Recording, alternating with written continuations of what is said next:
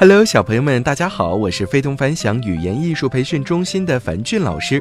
今天，樊俊老师给大家带来的故事是《自作聪明的小白鼠》。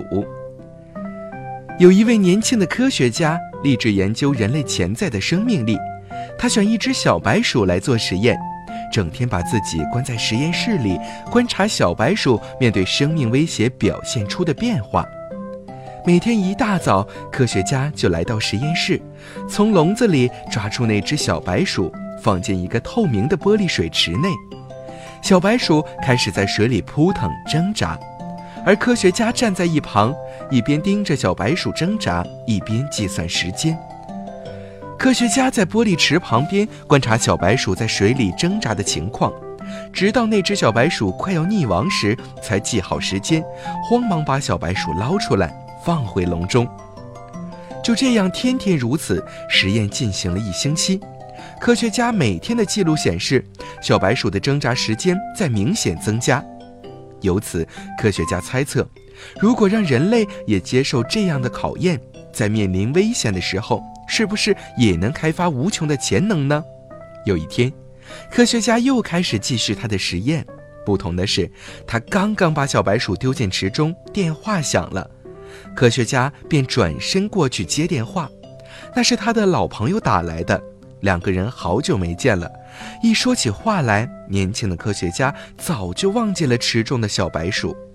幸亏惯性让科学家很快又记起了他的实验，赶忙侧过身来一看，啊！他大吃一惊，原来那只小白鼠早已被淹死，浮在水面上了。科学家看看旁边记录时间的表，并没有超出上次多少。为什么小白鼠没有了忧患意识，不再奋力挣扎了呢？原来每次科学家将它丢进池中，过了不久便将它抓出来。连续了几天，那只小白鼠便已经习惯了这个规律，不用那么辛苦挣扎，最终都会有一只手把它捞上去。就因为这个观念，他不再去发挥自己的潜能，面对死亡不再努力挣扎，最终被淹死了。小朋友们，我们说小白鼠的死是因为那个致命的电话吗？当然不是，那又是谁害死了他呢？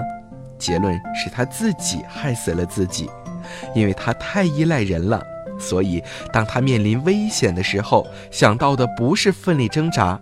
而是等待救援，所以小朋友们，我们如果想成功，有他人的帮助是件好事，但最终还是要靠我们自己。只有自力更生，才能左右自己的命运和前程。好了，小朋友们，今天的故事就到这儿了，早点休息吧，晚安。